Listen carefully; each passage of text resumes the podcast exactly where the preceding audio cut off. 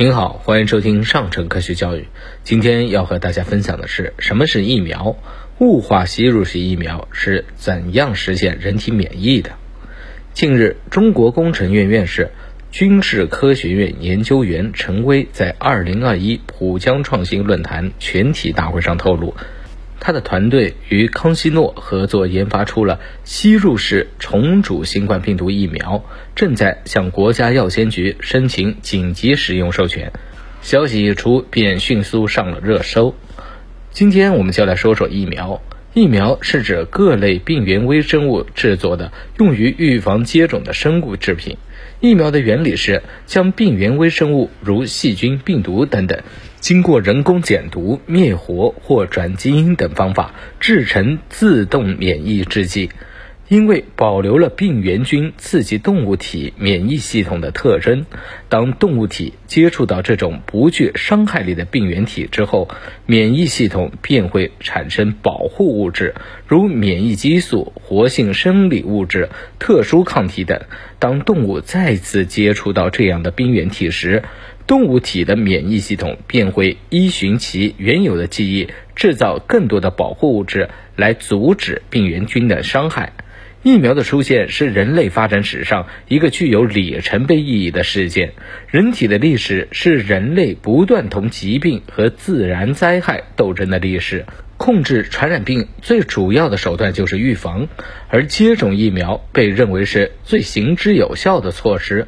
在牛痘疫苗出现以后，威胁人类几百年的天花病毒便被彻底消灭，这是人类用疫苗迎战病毒的第一个胜利。经过两百年的发展，目前用于人类疾病防治的疫苗有二十多种。按生产工艺分类，疫苗可以分为传统疫苗和新型疫苗。传统疫苗主要有灭活疫苗，又称为死疫苗；减毒疫苗又被称为活疫苗。新型疫苗是采用生物化学合成技术、人工变异技术、分子微生物学技术、基因工程技术等现代生物技术制造出的疫苗。是近三十年来新发展的疫苗，也是疫苗的发展趋势。主要有亚单位疫苗、载体疫苗、合成态疫苗、核酸疫苗。由于核酸疫苗具有构建容易、生产方便、表达稳定及可诱发全面的免疫应答等特点，在抗感染、抗肿瘤、免疫等疾病的预防等方面具有广阔的应用前景，被誉为疫苗的第三次革命。按疫苗的功能分类。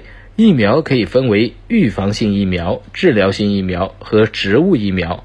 植物疫苗的载体是采用可食用的植物，如马铃薯、香蕉、番茄的细胞，通过食用其果实和其成分启动保护性免疫反应。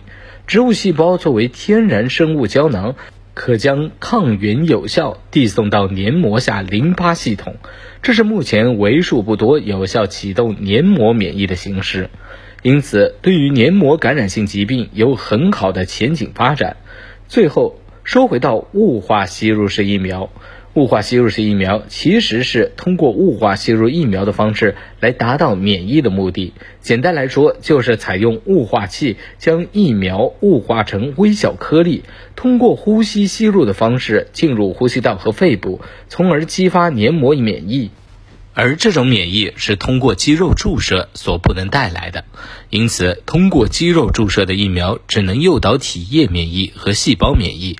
另外，使用雾化吸入方式免疫是无痛的，有更高的可及性。好了，今天的分享就到这儿，我们下期节目再见。